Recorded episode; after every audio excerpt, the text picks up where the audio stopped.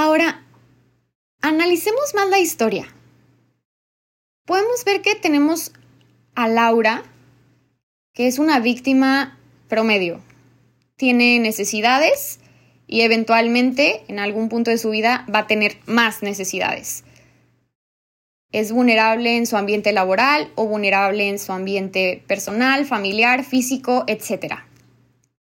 Tenemos a los tratantes, que son personas que van ganando la confianza de nuestra víctima poco a poco, personas que empiezan a tener cercanía, empiezan a, ser conocidos y luego amigos, incluso muchas veces más que amigos, si algunos se llegan a relacionar de forma amorosa con sus víctimas.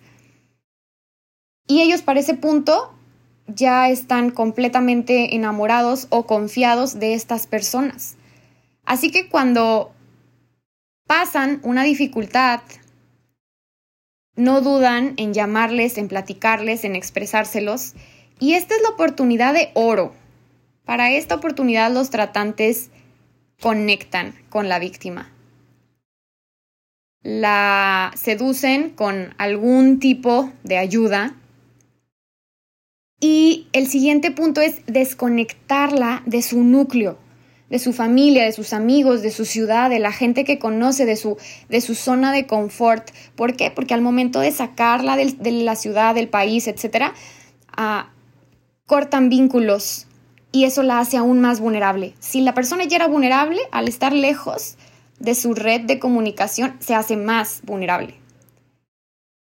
Todo esto es muy importante que suceda con la plena disposición de la víctima como Laura. Ella se sube al avión sola, es más, se baja del avión y se sube todavía a un automóvil por su propia voluntad.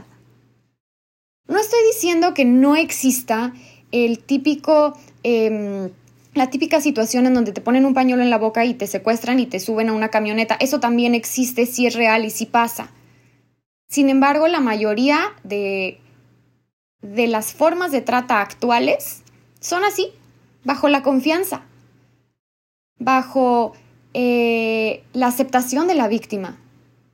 Ahora, si vemos, hay muchas, hay muchas personas involucradas. No solamente es un tratante, esto es, por algo es una red.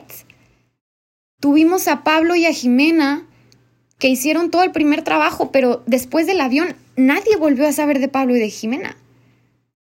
Aparece un Rodolfo y aparece un Pedro que probablemente después Laura ya no tuvo contacto con un Rodolfo, que era el que las trasladaba, y ya solo tuvo contacto con un Pedro. Y luego con infinidad de clientes. Esto es muy importante porque al, al haber tantas personas involucradas, que además probablemente están usando un nombre falso, es muy difícil para la víctima poder encontrar un culpable Ahora, ya está en el punto en donde ya está en el lugar. Ya se dio cuenta que fue engañada. Ya se dio cuenta que no va a poder escapar. ¿Qué hace? Su fuerza física no se compara con la de sus secuestradores. Ahora, al momento de quitarle sus pertenencias, porque además ella se las dio, cuando Rodolfo le ofrece tomar sus bolsos, ella encantadísima pensando que era un acto de caballerismo se lo da. Ella ya no tiene nada más que lo que trae puesto. Y todavía ellos de buena onda, bueno, te doy tu ropa, pero todas tus pertenencias son mías. Probablemente las tiran, las desaparecen, las guardan bajo llave, lo que sea, ya no están con la víctima. Ahora, si puedes escapar y tienes suerte de que lograste escabullirte, ¿qué harías?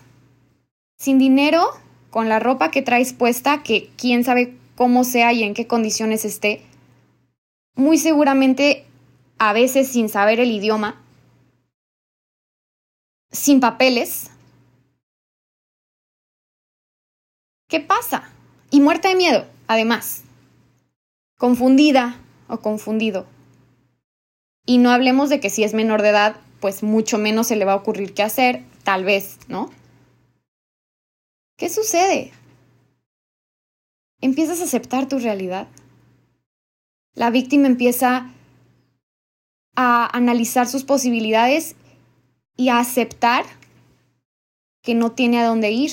Entonces hace un trato con ella misma mentalmente o con él mismo y accede a seguir con esta situación hasta que pueda conseguir dinero suficiente o hasta que pueda recuperar sus pertenencias o sus documentos y pueda irse. El problema aquí es que una vez que inicias es muy difícil frenar. Ahora, que si intenta irse o intenta escaparse y te cachan, empiezan a extorsionarte con tu familia. Y tú no sabes si realmente Pablo y Jimena siguen en Cuba o no. Tú no sabes si, si realmente ellos están mintiendo o son capaces de hacerle algo a tu familia. Familia que ni siquiera sabe que tú estás en peligro. Así que accedes y accedes y accedes y accedes y accedes. Y de esta forma ya estás involucrada en la trata de personas, en donde la mitad del jale, como dirían aquí, la mitad del trabajo, lo hiciste tú sola. La mitad de la cadena, la mitad del trayecto, fue por voluntad propia de la víctima. Increíble, ¿no? Ahora, es muy interesante ver cómo a través de los años este término ha ido, ha ido cambiando junto con el mundo. Ha evolucionado y ahora se llama esclavitud moderna. Lo hubieras imaginado antes. En donde realmente no es una definición, sino es un concepto que incluye diferentes formas de trata, no solo la sexual. Y esto es muy importante porque muchas veces hablamos de trata de personas y pensamos solo en abusos sexuales. Y realmente hay mucho más, mucho más atrás. Te sorprenderías al escuchar las cifras. Imagina, una de cada cuatro víctimas son menores de edad. Una de cada 20 víctimas logra ser identificada. 4.8 millones de víctimas son de explotación sexual y bajita la mano, 40 millones de personas son esclavas en el mundo. En el mundo. Esto significa que el 4-1% de las ganancias globales que se mueven detrás del mercado ilícito de la trata están hechas, generadas en América Latina. Ahora, seguro estos números hoy se quedan cortos porque no son ni siquiera de este año. Y, aquí tenemos un dilema, porque ¿cómo podemos medir algo que sucede en secreto? Ahora, ¿cómo medir algo que todo mundo conoce pero que nadie platica? ¿Cómo detectar víctimas cuando aún las que logran escapar guardan el silencio por miedo a ser capturadas de nuevo o por miedo a que les hagan daño a sus familias? ¿Cómo detectarlas cuando en un aeropuerto ellas o ellos están por voluntad propia, o en un autobús, o en un carro. Tan solo yo puedo decirte que la cifra dice que una de cada diez mujeres ha sido abusada sexualmente. Sin embargo, yo he estado en círculos de 10 mujeres en una misma mesa y 8, 8 han pasado por algún tipo de abuso sexual. ¿Dónde quedó la cifra? ¿Dónde quedó el promedio? Es más, estoy segura que dentro de las personas que nos están escuchando, alguna lo ha vivido. Y si no conoces a alguien que lo ha vivido, estoy contando algo muy común. Algo que, que nunca ha sido secreto. El problema es que, nos hemos es que lo hemos disfrazado o incluso nos hemos acostumbrado. Desde que somos niños nuestros padres nos decían que no habláramos con extraños, que no aceptáramos nada viniendo de desconocidos, que no confiáramos tan rápido en las personas. ¿Por qué? Porque podían ser alguien malo. Pero ¿cuándo dejamos de verlo así? ¿Cuándo empezamos a verlo como un cuento de niños para que el niño se porte bien y no se separe de la mamá cuando estás en una tienda? Qué difícil es detectar algo que, que no quieres que sea detectado, ni por el tratante, ni por la víctima. Qué difícil es aceptar todo el maltrato y todo el abuso por miedo, por pavor, por ser vulnerable. Y lo más triste es que nadie está a salvo, ya que 142 países que representan al 94% de la población mundial están afectados por la trata, ya sea un país de origen, de tránsito o de destino. Y es esto lo que mencionábamos al, al principio, que la cadena alimenticia es muy larga, incluso aunque suene corta. A algunos países se les conoce por ser lugar de origen, es decir, en donde capturan a las víctimas, como por ejemplo Cuba con Laura. Otros países son los lugares de tránsito y otros son los lugares de destino. Ahora, cabe mencionar que en el tránsito muchas veces ya están abusando de las personas de la manera que sea, pero ya están abusando de ellas, ya sea sexual, física, emocional. Y no una persona, muchas personas. Incluso ya empiezan a pagar por ellas o por ellos. Incluso a veces el país de tránsito, la ciudad de tránsito, es como la antesala del el trabajo. Es como donde practican, donde aprenden a trabajar entonces ni siquiera les pagan porque es como su capacitación. Con abuso, obviamente. En donde hay hombres que empiezan a abusar de mujeres para facilitar sus cuerpos cuando tengan que hacerlo más profesionalmente. Y hablando del papel que juega México en este problema, podemos decir que somos un país de tránsito. No siempre, pero la mayoría de las veces somos tránsito. Es sorprendente cómo somos foco rojo en el turismo sexual. Obviamente en zonas turísticas. Aunque bueno, ningún estado sale en blanco sobre este tema. No, no, no necesariamente si no es una ciudad turística, si no es una ciudad turística no están involucrados.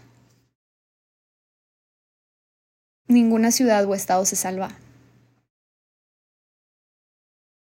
Ahora somos considerados líderes en trata infantil en toda América Latina.